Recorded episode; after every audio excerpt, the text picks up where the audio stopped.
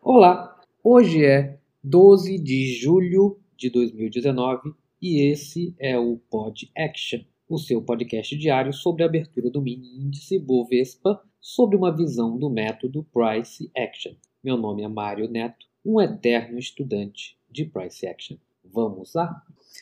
Avaliando o gráfico diário do WinQ19. Ontem nós tivemos uma barra de cerca de 2 mil pontos negativa, poucas sombras, uma barra tendência ativa, nesse movimento de alta que vem desde o meio de maio. Okay? É, então estamos em um broad channel de alta, porém houve ontem teve uma correção muito forte, cerca de 2 mil pontos dia para a gente diferente do que a gente já estava avaliando cedo. Nos 60 minutos, a gente pode ver claramente aqui que no dia 11 eu, teve, eu tive um big up e um big down. Então foi quase que um, vou dizer, um MTR. Aqui no, a gente não estava numa tendência muito forte. Mas aqui no final do dia 10 eu tive queda, depois eu tive um outro, um topo duplo, e ele desceu e lateralizou aqui no final da tarde de ontem. É, nos 30 minutos, no gráfico de 30 minutos, a gente percebe aqui esse praticamente foi um, um tight channel aqui né, de ontem, de cerca de 1.800 pontos, e depois ele entrou numa lateralização, uma TR, manteve até o último candle do dia foi o que nós Vamos ver no 15.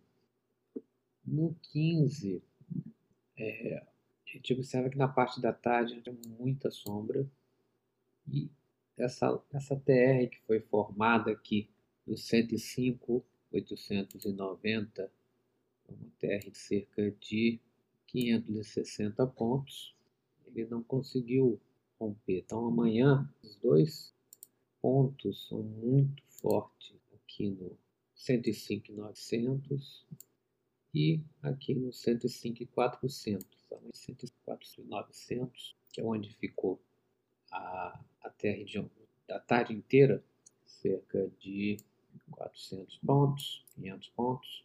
Então são dois magnetos bem fortes é, que a gente deve acompanhar amanhã.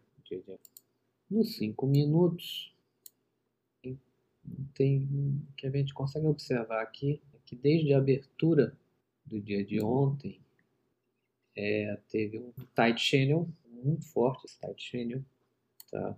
Depois fez uma correção e depois ele lateralizou ele fez um fundo aqui tentou romper novamente. Então amanhã vai depender muito da abertura mas eu acredito que depois a gente vê aqui no diário nós tivemos um gente veio de um, de um doji, uma barra forte de baixa. Eu imagino aqui que ele vai amanhã vai formar um outro doji mais ou menos nos mesmos preços de anteontem. Tá? Muito parecido, um pouco parecido com o movimento aqui do dia 25 de junho, onde você veio de um doji, teve uma barra muito forte de baixa, depois teve um doji, um outro doji, um outro doji, Aí ele começou a desenvolver tendência novamente.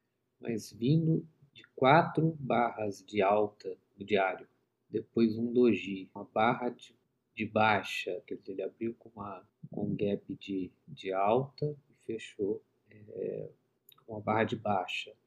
É, muita indefinição, a força compradora, força ontem vendedora, então eu aposto, né, são puras especulações que amanhã vai ser um doji, vai ficar muito perto desse preço do dia 10 de julho. Ok? Calendário econômico. Amanhã, vamos ver se tem alguma. Temos um depoimento do presidente do Fed americano, Powell, às 11 horas, IPC às 9h30 e uma notícia europeia que BCE é público, que eu acho que não deve impactar muito para a gente, não. Tá? É, a volatilidade stop, eu vou soltar um outro podcast amanhã, depois de umas 15 barras, que aí dá para a gente avaliar mais ou menos quanto, qual a volatilidade estoque, vai ser um podcast bem curtinho, só falando sobre esse assunto. Tá? E é isso, pessoal. Bons trades para todos e até amanhã com mais um Pod Action. E só mais uma coisa.